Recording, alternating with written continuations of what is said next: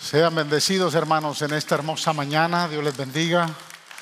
Eh, antes de que tome asiento, quiero pedirle que abra su Biblia. Vamos a ir al penúltimo libro del Antiguo Testamento. Vamos a leer ahí eh, unos dos versículos en el capítulo 6 del libro del profeta Zacarías. Zacarías capítulo 6, versos 12 y 13.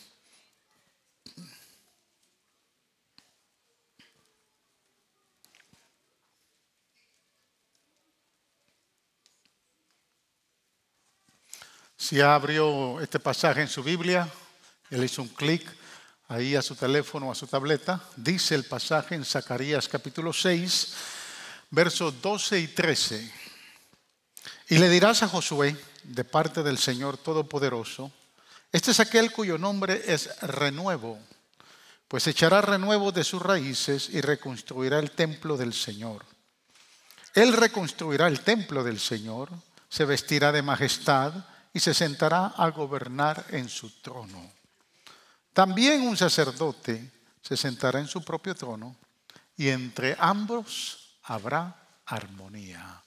Es decir, entre ambos oficios va a haber unidad. Y es lo que queremos hablar en esta mañana. El tema es dos oficios en uno. Ese es el tema de esta mañana. Padre, te damos gracias por darnos el privilegio de compartir tu palabra. Señor, quítame a mí. Fluye con tu palabra, Señor. Usa nada más mi vida como un instrumento indigno, pero Señor, que muy privilegiado de sentirme, Señor, con el gozo de compartir tu palabra. Bendice esta palabra en el corazón de cada uno de tus hijos, cada familia, en cada hogar en esta hora, Señor.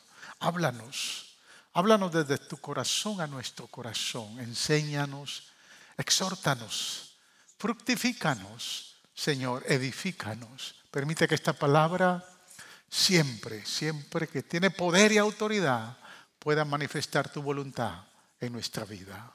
Todo el honor y toda la gloria te la damos a ti, oh Rey, que estás sentado en tu trono, Señor, y el cual eres digno de recibir la gloria. Amén. Puede sentarse.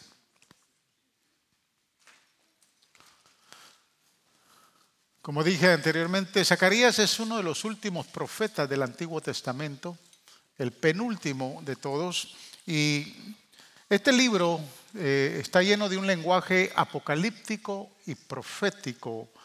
Cuando nosotros empezamos a evaluar eh, y leer este libro nos vamos a encontrar con un sinnúmero de profecías que tan igual como el libro del profeta Isaías son profecías que se cumplieron fielmente en la vida de nuestro Señor Jesucristo. Y una de esas profecías es la que tenemos al frente en este pasaje, que quiero que lo entendamos para beneficio de nosotros como su iglesia.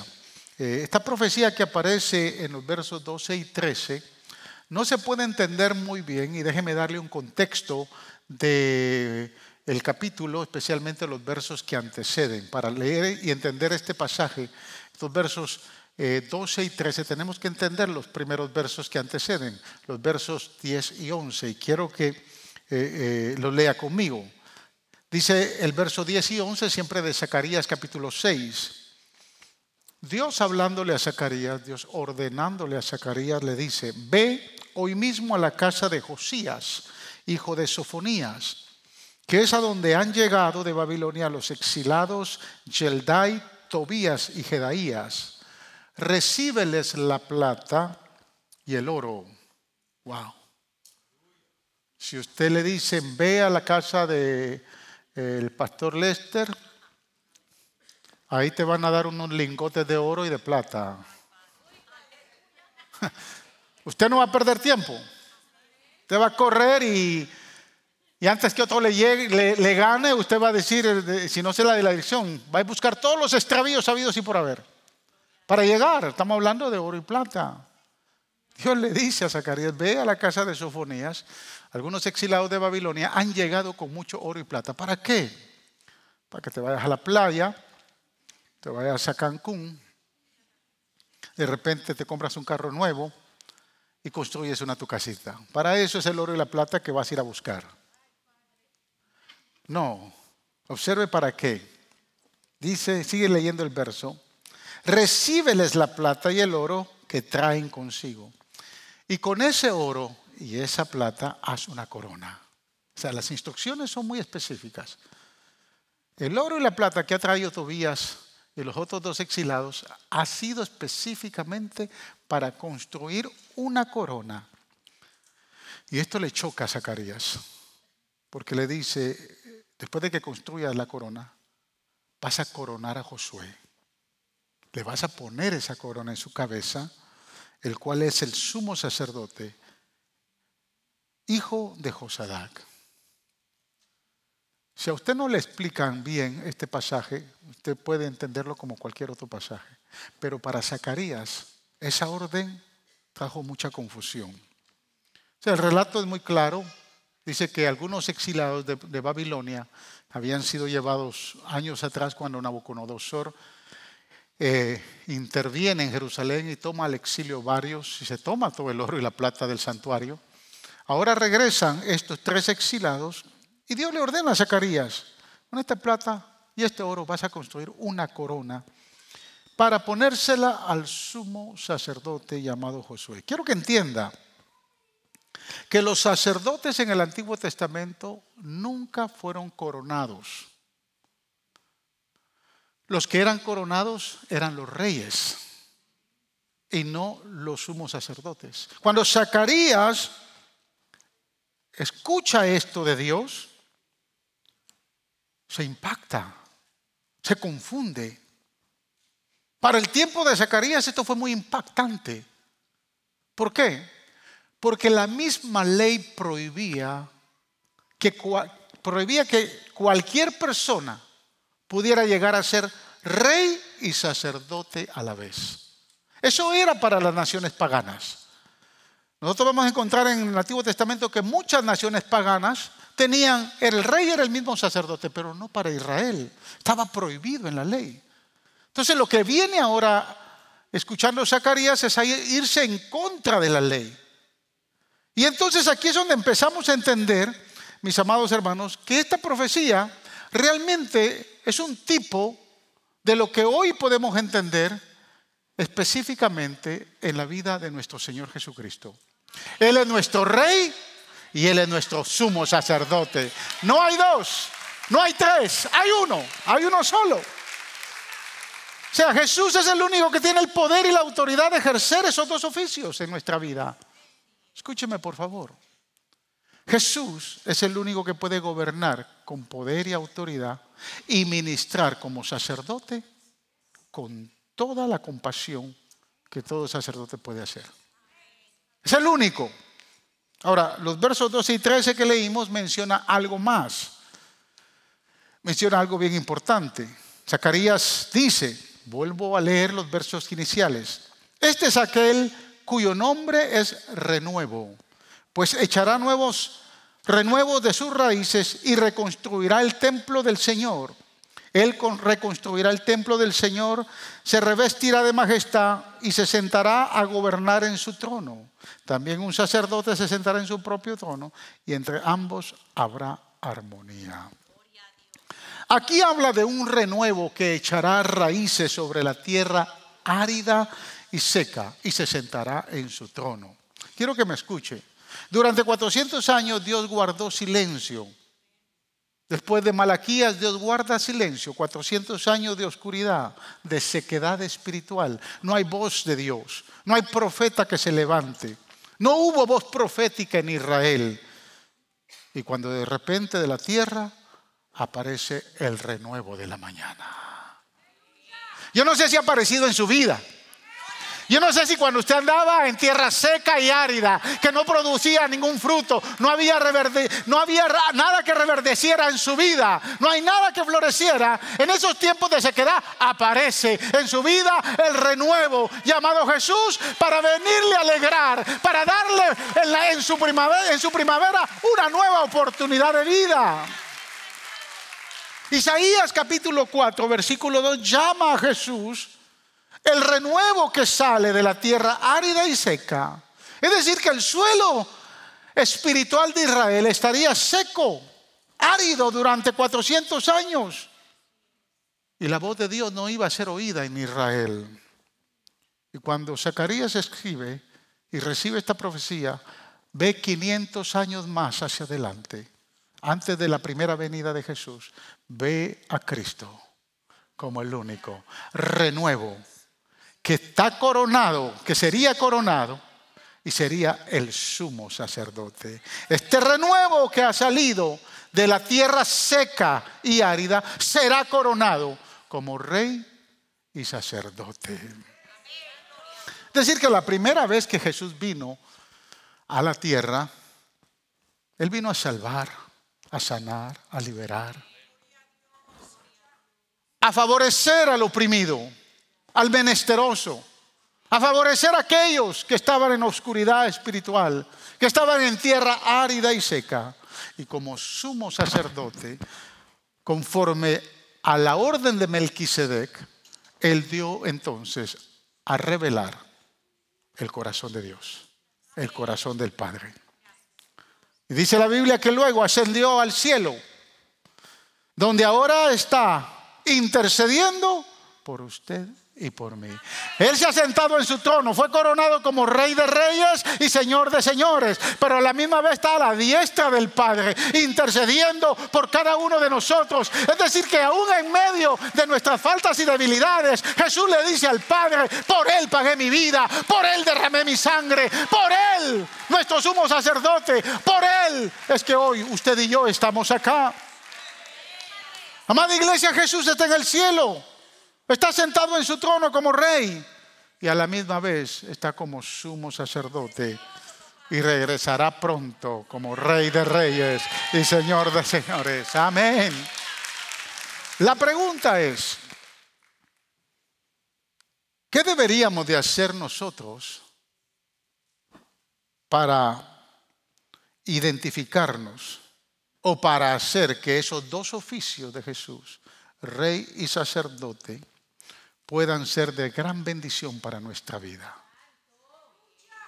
¿Cómo necesitamos reaccionar frente al sumo sacerdote que a la misma vez es el rey?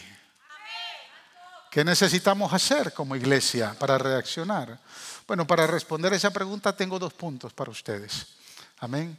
Y vamos a salir después de estos dos puntos. Amén. ¿Los quiero escuchar? Número uno, Jesús es nuestro gran sumo sacerdote. ¿Cuántos eran católicos antes? ¿Eh? Qué bonito, solo dos o tres. De veras, ¿cuántos eran católicos antes? Ahora hay más, más honestos. Si usted fue uno de esos católicos que eh, eh, de momento practicaba el catolicismo, sabía que usted se tenía que acercar al padrecito metido en una cajita de madera y había una, ¿qué había? Una rejilla. Y usted iba, padre, fui un sinvergüenza toda esta semana. Y empezaba a enumerar sus pecados. Para liberarlo del pecado, el padre decía, son 150 Ave Marías, 300 Padre Nuestros. Y no se te olvide dejar la ofrenda en el altar, hijo mío. ¿Se recuerda? Algo así, ¿verdad? Yo nunca fui católico, pero me contaban. Y ese era el sacerdote que se conocía. Pero ahora usted observe el sumo sacerdote que nos ofrece el escritor a los hebreos. Una imagen perfecta, gloriosa, una imagen que si usted y yo no lo aprovechamos, hermanos, estamos no sabiendo, no sé en qué mundo estamos. Hebreos capítulo 4, versos del 14 al 16 dice, por lo tanto, yo quiero que usted entienda esos por tantos que aparecen en la Biblia. Cuando aparece un por tanto está estableciendo una verdad que no se puede violar, que no se puede restringir, que no se puede quitar. Por lo tanto, Amada iglesia, ya que en Jesús, el Hijo de Dios, tenemos un gran sumo sacerdote que ha atravesado los cielos, aferrémonos a la fe que profesamos. Porque no tenemos un sumo sacerdote incapaz, es decir, inútil. No tenemos un sumo sacerdote que sea incapaz de compadecerse de nuestras debilidades, sino que uno que ha sido tentado en todo de la misma manera que nosotros, aunque sin pecado. Ahí está la diferencia. Así que acerquémonos confiadamente al trono de la gracia para recibir misericordia. La versión Reina Valera dice para el oportuno socorro. Esta versión dice para hallar la gracia que nos ayude en el momento que más la necesitamos. Aleluya. Varias cosas me llaman la atención de este pasaje. Número uno es que la Biblia dice que Jesús traspasó, atravesó los cielos. Y cuando este versículo nos dice que Jesús traspasó los cielos, nos da la imagen del sacerdocio levítico. Porque los sacerdotes en el tiempo de Israel ya sea en el tabernáculo, cuando se construyó el templo en Jerusalén, entraban y ministraban todas las semanas. Entraban desde el, atrio hacia el lugar santo, y en el lugar santo estaba la mesa de los panes sin levadura a la mano derecha, a la mano izquierda estaba la menorá o el candelabro que tenía, estaba alumbrado con aceite de oliva, y enfrente estaba el altar del incienso. Los sacerdotes entraban semanalmente a cambiar los panes de la propiciación, se los comían y ponían panes nuevos. Iban y cambiaban y ponían más aceite en la menorá, en las siete ramas del candelabro. Y luego ministraban con el incienso. Todo eso es tipo de Cristo. Pero eso lo hacía el sacerdote. Pero solo una vez al año en el día de la expiación, el sumo sacerdote entraba al lugar santísimo y había un velo, una cortina grande que había que traspasar. Entonces el sumo sacerdote entraba y llevaba en sus manos la sangre del cordero que había sido inmolado, ofrecido en el atrio. Esa sangre que iba a purgar, iba a perdonar los pecados del pueblo. ¿Qué hacía el sumo sacerdote? Entraba, tomaba la sangre y póngase que este es el arca del pacto, el arca de la alianza, y él ponía sangre sobre el asiento de misericordia. ¿Por qué asiento de misericordia? En inglés se conoce como mercy seat. ¿Por qué? Porque el arca del pacto que era una caja de acacia que estaba brindada de oro puro, tenía dos querubines que atendían sus alas, extendían sus alas hacia el lugar de misericordia. Debajo del arca del pacto habían tres elementos. Estaba una porción del maná, la provisión divina. Había una copia de las tablas de la ley, la dirección divina o el mandato divino y estaba una copia de la vara de Aarón que marcaba la dirección del pueblo de Israel. Los tres elementos simbolizaban el pecado de rebelión del pueblo de Israel en el desierto. ¿Por qué? Porque ellos, el maná representaba el alimento que Dios le dio y que ellos no les gustó. Llegó un día que dijeron, estoy cansado de este maná, todos los días la misma cosa. Igualito a nosotros, ¿no? Cuando usted le dice a la mujer, no, no hay otra cosa para comer, lo mismo. Estaban las tablas de la ley que no habían obedecido. Y estaba la vara de Aarón, que era la que marcaba la dirección, la que les medía su conducta y que por ende también se habían revelado. El sumo sacerdote entraba todos los años. Y si no había sangre en el mercy del cordero que había sido inmolado, entonces el pueblo de Israel era condenado a muerte. Y Dios los tenía que exterminar. Tenía que haber sangre. El sumo sacerdote entraba una vez al año. Y nuestro sumo sacerdote no cruzó, no traspasó las cortinas del lugar santo al lugar santísimo. Él traspasó los cielos. los cielos se abrieron. Aleluya. Y él subió. Y le dijo al Padre, traigo mi sangre, que es la que permite que la humanidad de todos aquellos que creen en mí sean perdonados. Aleluya. Por eso es que el apóstol, el escritor dice, aferrémonos a la fe. Porque hay sangre bendita derramada en la cruz que ahora me permite entrar al trono de la gracia y alcanzar misericordia. Gloria a Dios por nuestro sumo sacerdote. Gloria a Dios por aquel que pagó el precio. Usted y yo no lo podíamos lograr. Jesús no se subió nada más al techo de una casa ni se subió nada más al edificio más alto del mundo, no. Él traspasó los cielos. Allá está nuestro sumo sacerdote. Cuando usted le falla, cuando usted le falta, cuando usted peca, Él está ahí a la par, intercediendo como su sumo, sacerdote, diciendo, yo pagué el precio. Yo pagué el precio por esa vida. Yo derramé mi sangre. Iglesia, nunca dude de su salvación. Si usted ha recibido a Cristo y lo cree como su Salvador, hubo alguien que traspasó los cielos. Aleluya. Se llama Jesús. Lo otro que me llama la atención de este pasaje es lo que dice el verso 15. Observe, porque no tenemos un sumo sacerdote como el pastor Recinos, incapaz de compadecerse de nuestras debilidades, sino uno que ha sido tentado en todo, de la misma manera que nosotros, aunque sin pecado. Escúcheme, Escúcheme, hermanos. Si hay alguien que perfectamente entiende su dolor, su enfermedad, su aflicción, su necesidad, sus problemas, se llama Jesús. Aleluya. Él sería incapaz de no compadecerse de su necesidad. Yo no entiendo cómo hay creyentes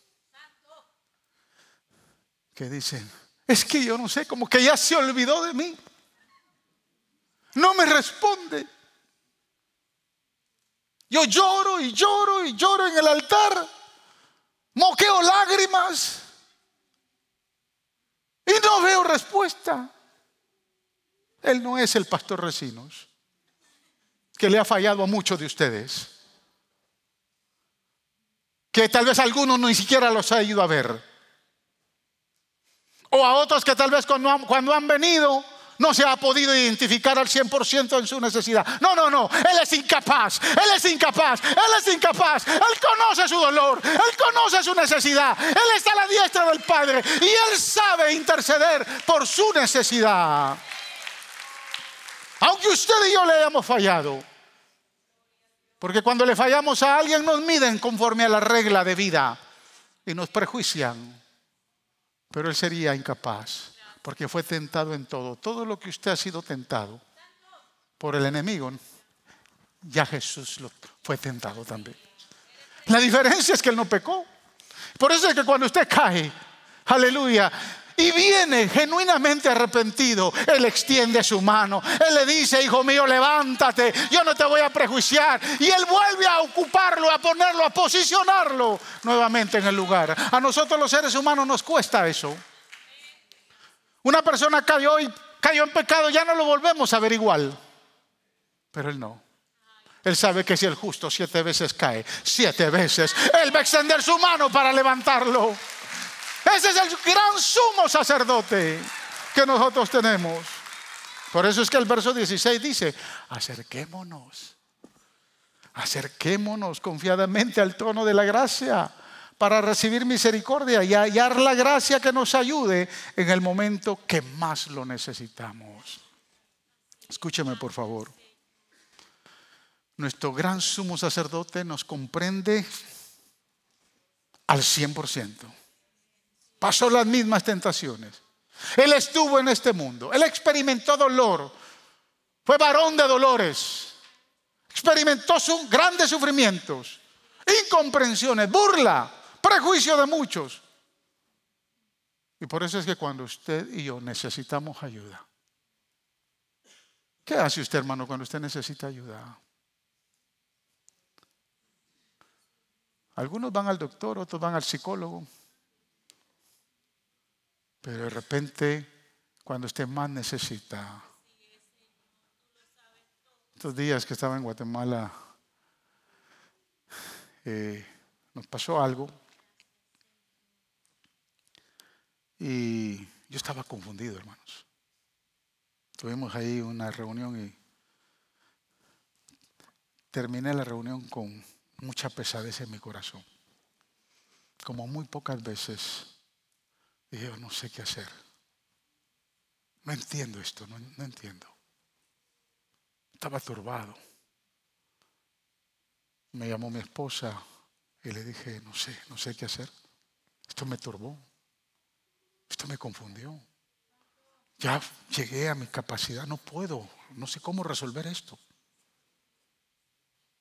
hay veces que por más que usted hable, por más que usted diga las cosas, por más que usted dé, por más que usted se entregue, usted ve una respuesta negativa. Y dice, Señor, no. Esa noche no pude dormir y cuando hablé con mi esposa me dijo, no se te olvide que hay alguien que sí te sabe entender. Hay alguien que sí puede entender lo que tú estás pasando. Acude a Él. Acude a Él. No sé a dónde va usted cuando está con más necesidad. Seguramente ha tratado de llamarle, a llamarme y no le he respondido. Seguramente nos hemos quedado tal vez de usted venir a una reunión y le quede mal. Seguramente como pastor les he fallado a muchos. Pero hay alguien que está a la diestra del Padre. Por Él es que usted está acá. Por Él es que usted sigue sirviéndole a Él. Hay alguien que sabe, es incapaz de no entenderle y acudir a su necesidad. Pero Jesús no solo es nuestro gran sumo sacerdote, número dos, Él es nuestro Rey de gloria. Aleluya. ¿Para cuántos Jesús es el Rey?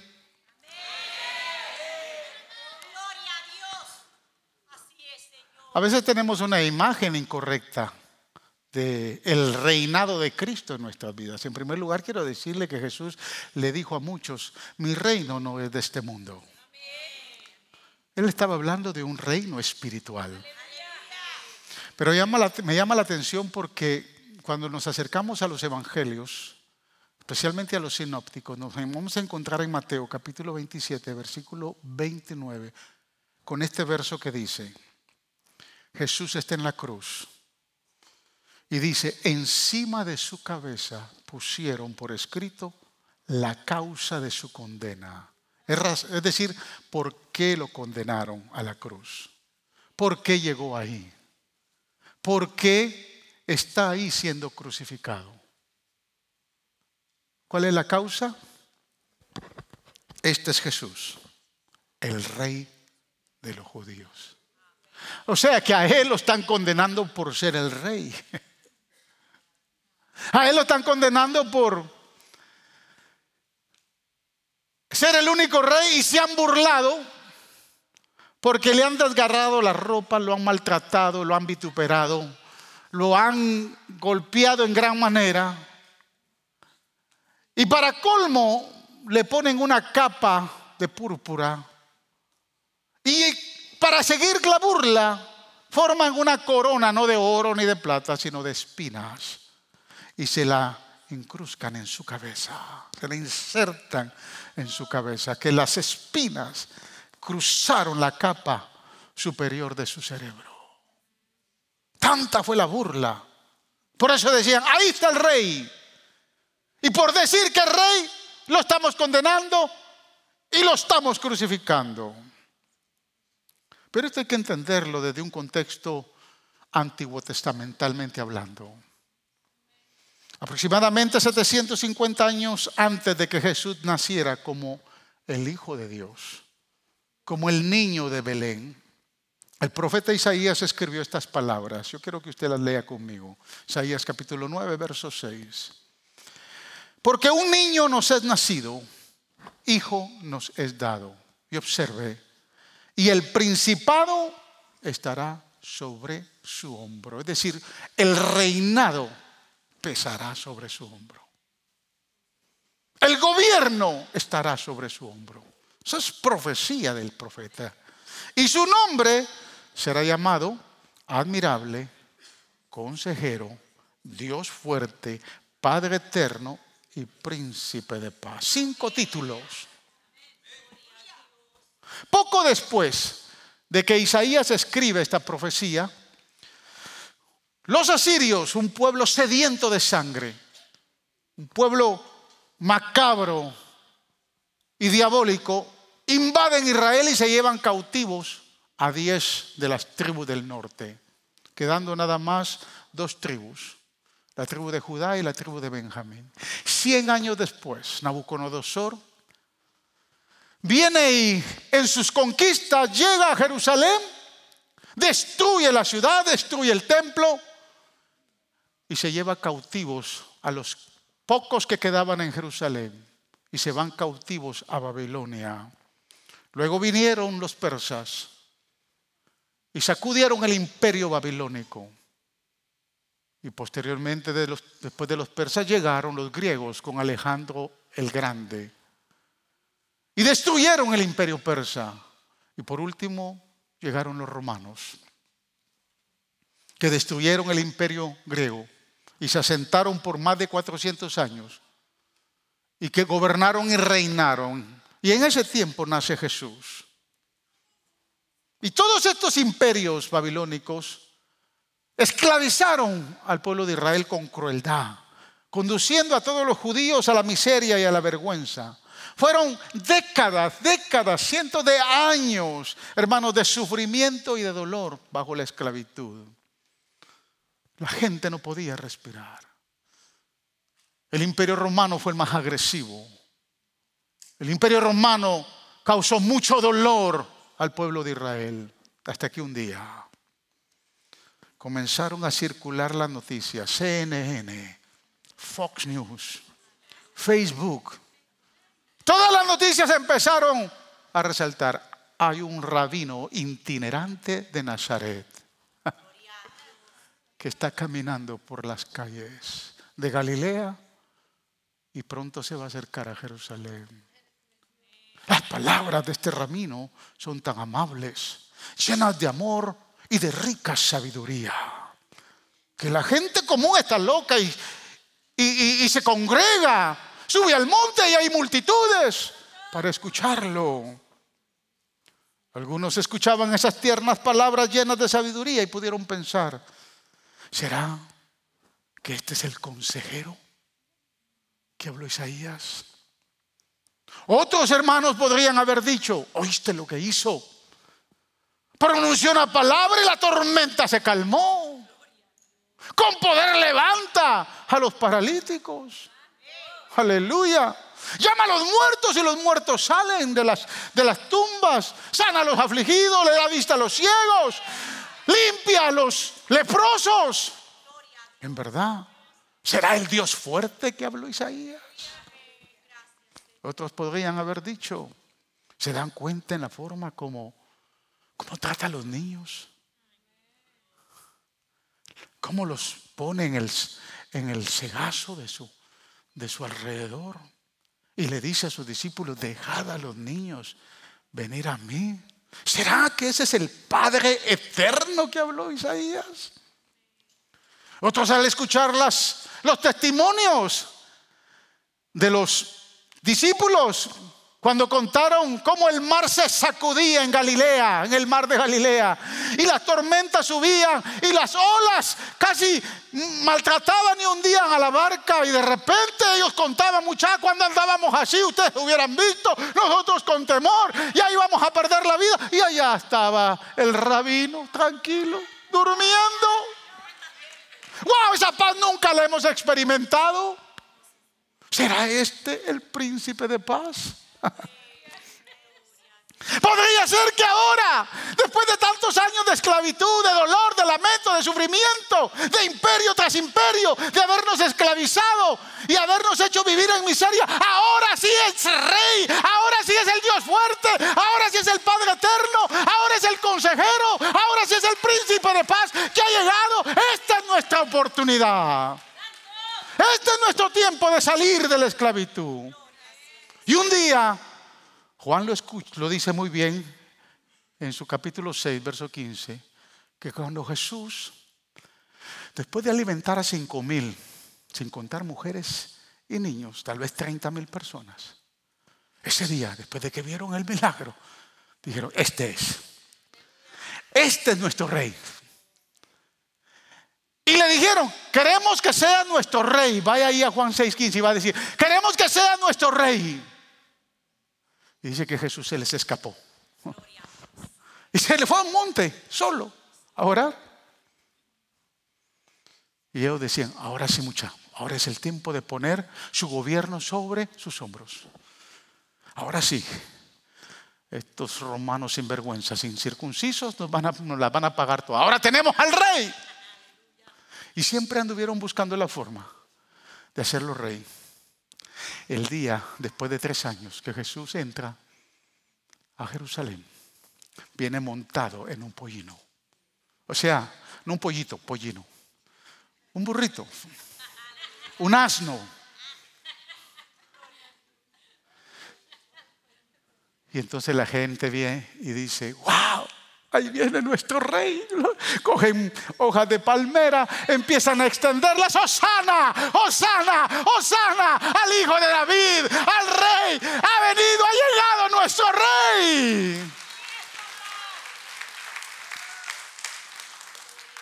Pero pasaron los días en esa semana y se dieron cuenta que, que él no fue al, al palacio con Pilato, con Pilato y lo removió que él no hizo nada por lo que ellos esperaban. Y como que se fueron desanimando. Los días pasaron, no, este no es el rey. No.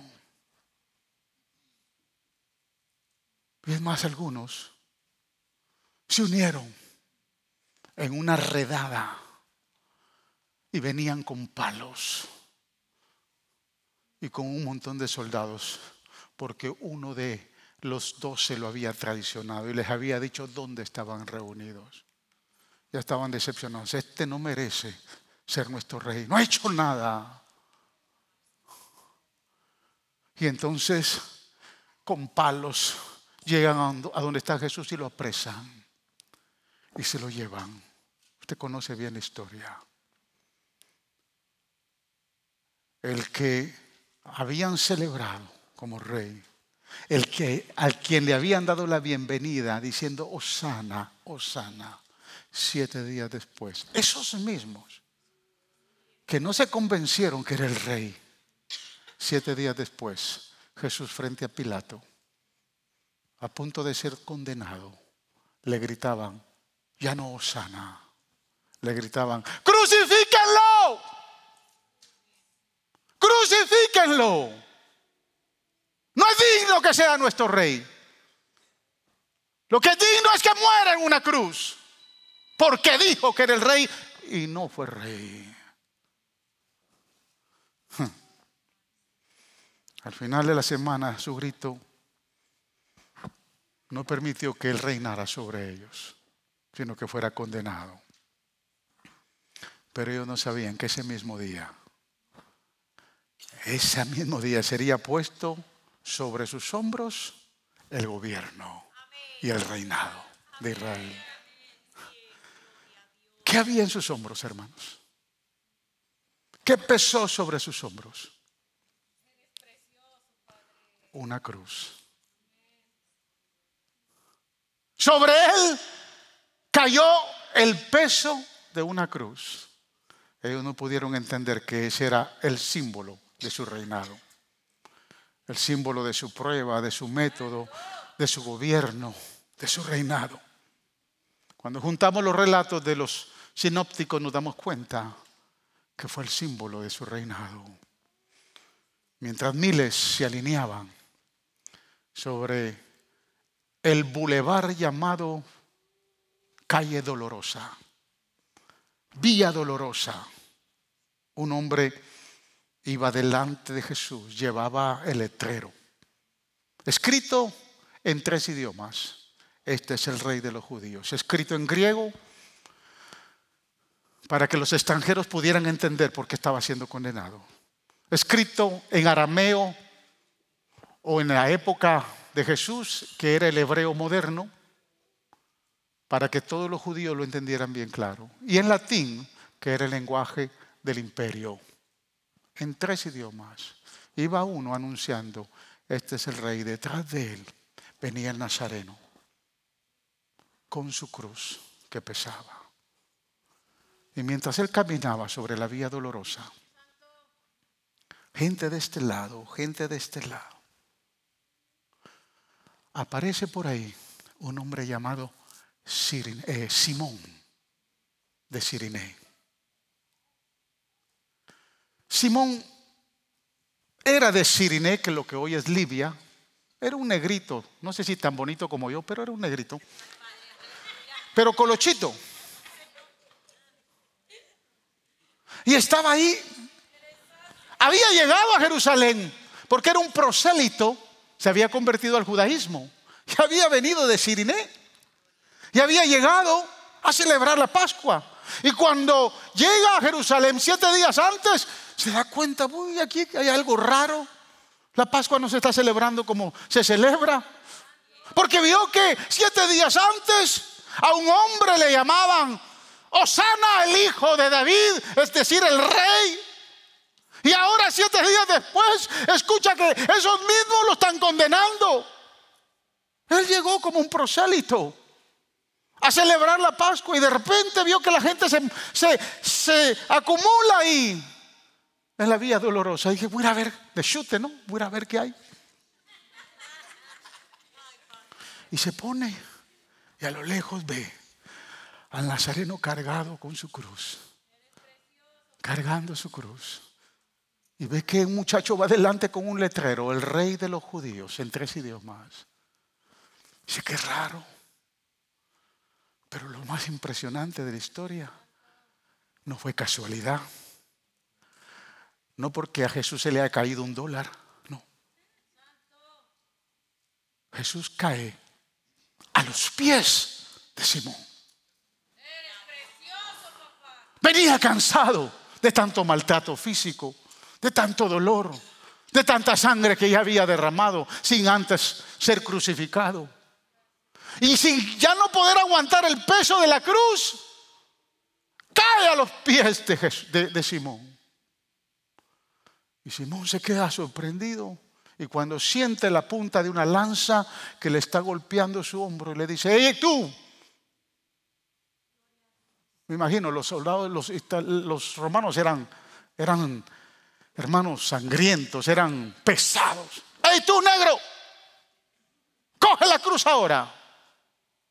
Este hombre no puede morir aquí. Él tiene que morir allá. En el Gólgota. Hasta allá tiene que ir a morir. Aquí no puede morir. Toma la cruz.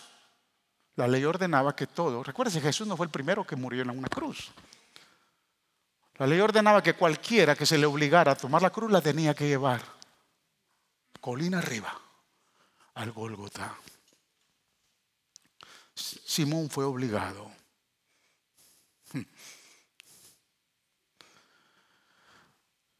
Tomó la cruz y tal vez así como usted y yo. ¿Por qué yo? ¿Por qué yo? En mal lugar me puse ahora.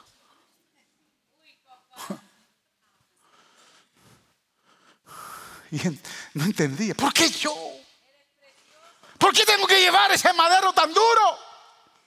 Tomó la cruz, él no sabía realmente quién era el nazareno. Él había llegado de muy lejos. Él iba a celebrar la Pascua.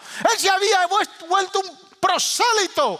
Había adquirido la ley y ahora se ve obligado a decir, ¿ahora qué tengo que ver yo con esto?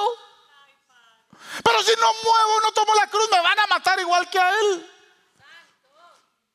Y cogió la cruz y así como usted y yo muchas veces, ¿por qué yo? ¿Por qué yo? ¿Por qué tengo que tomar esta cruz? Y llegó al Calvario. Y allá vio todo lo que le hicieron al supuestamente rey. Lo clavaron, sus pies al madero, sus manos, lo levantaron.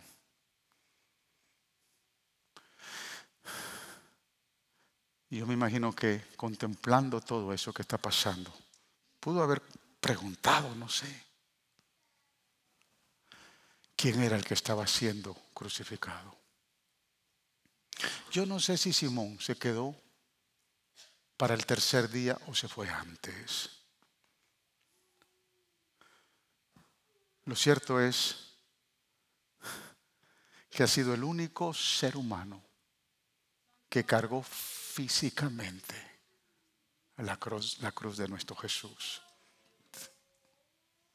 Y estoy seguro que mientras él preguntaba, ¿por qué yo? ¿Por qué yo? ¿Por qué no fue otro? Cabal se le ocurre caerse enfrente de mí. Yo no sé si también Jesús ha soltado la cruz y ha caído a sus pies. Ha caído a sus pies. Y ha caído a sus pies. La pregunta es, ¿qué pasó después con el Sirineo? ¿Qué pasó después con Simón? Como que Marcos nos da algunas pequeñas respuestas. Porque Marcos capítulo 15, versículo 21 ofrece más datos. Observe. A uno que pasaba por ahí, de vuelta del campo, a un tal Simón de Sirene. Y Marcos dice, padre de Alejandro y de Rufo, lo obligaron a llevar la cruz. Es interesante, porque Marcos al escribir su evangelio, desde la ciudad de Roma, 40 años después, identificó a Simón, el padre de Alejandro y de Rufo. 40 años después, el apóstol Pablo, en el capítulo 6, verso 13, menciona a uno de los hijos de Simón, a Rufo. Y dice, saluden a Rufo distinguido creyente, y a su madre, que ha sido también como una madre para mí, el apóstol Pablo. Yo estoy seguro que Rufo y Alejandro eran patojitos, eran chamaquitos. Y cuando va camino nuevamente a Libia, a Siriné, coge a sus dos hijos. ¿Por qué yo? ¿Por qué yo tuve que tomar la cruz? Y en la carretera yo estoy seguro que el Hijo de Dios se le reveló a su corazón y le dijo, tomaste mi cruz, que es ligera y mi carga es suave. La tomaste. Llegó un momento en que un día sentó a Rufo y a Alejandro y le dijo, muchachos, he sido el único que sintió el peso de su reinado sobre mí. Se me reveló. Sentí el peso de su carga. Porque esa carga cayó en mí y me enseñó a perdonar. Y me enseñó a amar. Y me enseñó a ser misericordioso. Y me enseñó a ser generoso. Porque ese es el peso del reinado de todo aquel que un día obedece el mandato que dice, el que quiera venir en pos de mí, tome su cruz y sígame. Aleluya. Aleluya. Rufo y Alejandro crecieron.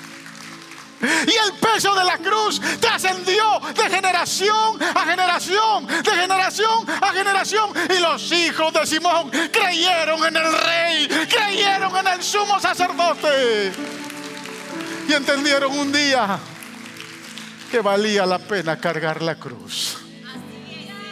La próxima vez que la cruz le pese, diga, qué lindo, qué privilegio sentir el peso de su reinado. Porque su carga es ligera y su cruz es suave. Ese es el rey que está sentado en su trono. Y el sumo sacerdote. En sus dos oficios ministran a su vida y a mi vida. Qué lindo. Muchas veces le he dicho a mis hijos, vale la pena servir a Jesús. Vale la pena tomar su cruz. Porque desde el momento que tomé su cruz me ha enseñado lo que significa su reino. ¿Quiere ponerse de pie?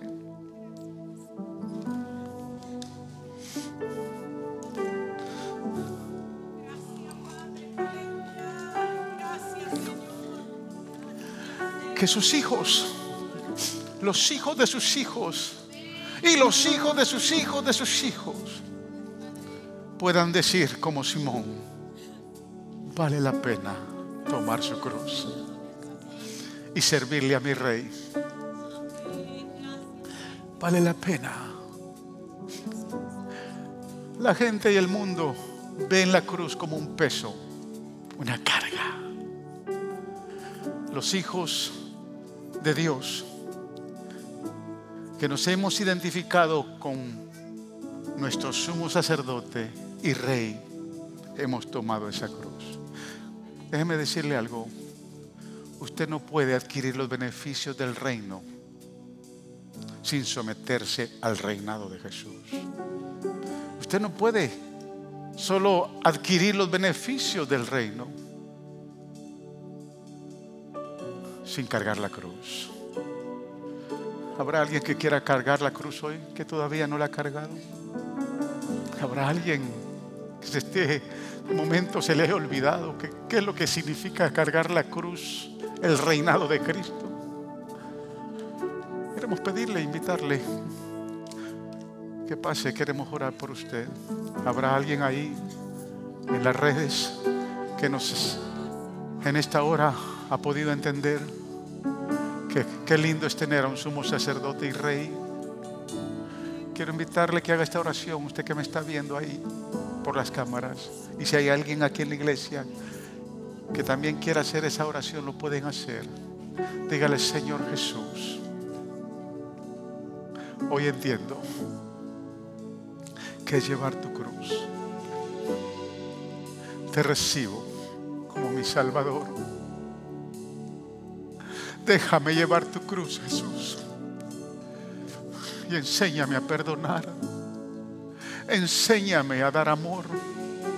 Enséñame a ser misericordioso. Porque eso es verdaderamente tu reinado. Te recibo como mi Salvador y Rey. Porque sé que estás a la diestra del Padre intercediendo como su sumo sacerdote por mí. Amén. Si usted hizo esta oración, usted es salvo. Acérquese confiadamente al trono de la gracia y siempre va a alcanzar misericordia. ¿Habrá alguien aquí en esta mañana que haya hecho también? Hay una dama acá. Vamos a orar por ella, por nuestra hermana. ¿Alguien, alguien, que hoy quiera, siendo, habiendo tomado la cruz, de momento le ha pesado mucho. Le ha pesado tanto que se ha agotado por la carretera. Se ha agotado por el camino y dice, ya no puedo más, ya no aguanto más. Hoy quiero decirle que Jesús está a la diestra del Padre. Quiere interceder por su dolor, por su necesidad y por su circunstancia. ¿Habrá alguien? Pase al altar, siéntase con la libertad de pasar al altar. Ha sentido la carga muy fuerte en el matrimonio, ha sentido la carga muy fuerte en la familia, con los hijos. Yo no sé cuál ha sido su carga. Hoy el Señor dice, quita tu carga, toma mi cruz. Lo invito a pasar al altar. Lo invito a acercarse, a soltar su carga y hallar descanso en Jesús el autor y consumador de nuestra fe. Gracias Jesús. Gracias amado Rey por ser mi sumo sacerdote y ser mi Rey. Gracias porque tomaste mi pecado, el peso de mi pecado. Y lo que hiciste en la cruz, tu sangre me ha limpiado. Y hoy has puesto una carga ligera. Has puesto tu cruz. Gracias. porque yo? Porque tú me amaste. Y un día caíste a mis pies y me dijiste, toma mi cruz y sígueme. Gracias por haberme dado ese privilegio de tomar tu cruz y seguirte Jesús. Amén. Dios les bendiga.